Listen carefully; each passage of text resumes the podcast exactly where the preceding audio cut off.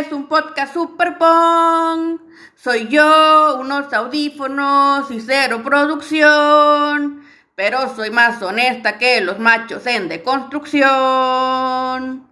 Aunque pueden acusarme de deshonestidad porque le puse sentir rico un podcast de sexualidad que los va a incomodar porque digo la verdad y ya no se siente rico. Solo me escuchan seis personas. Muchas gracias. Bye.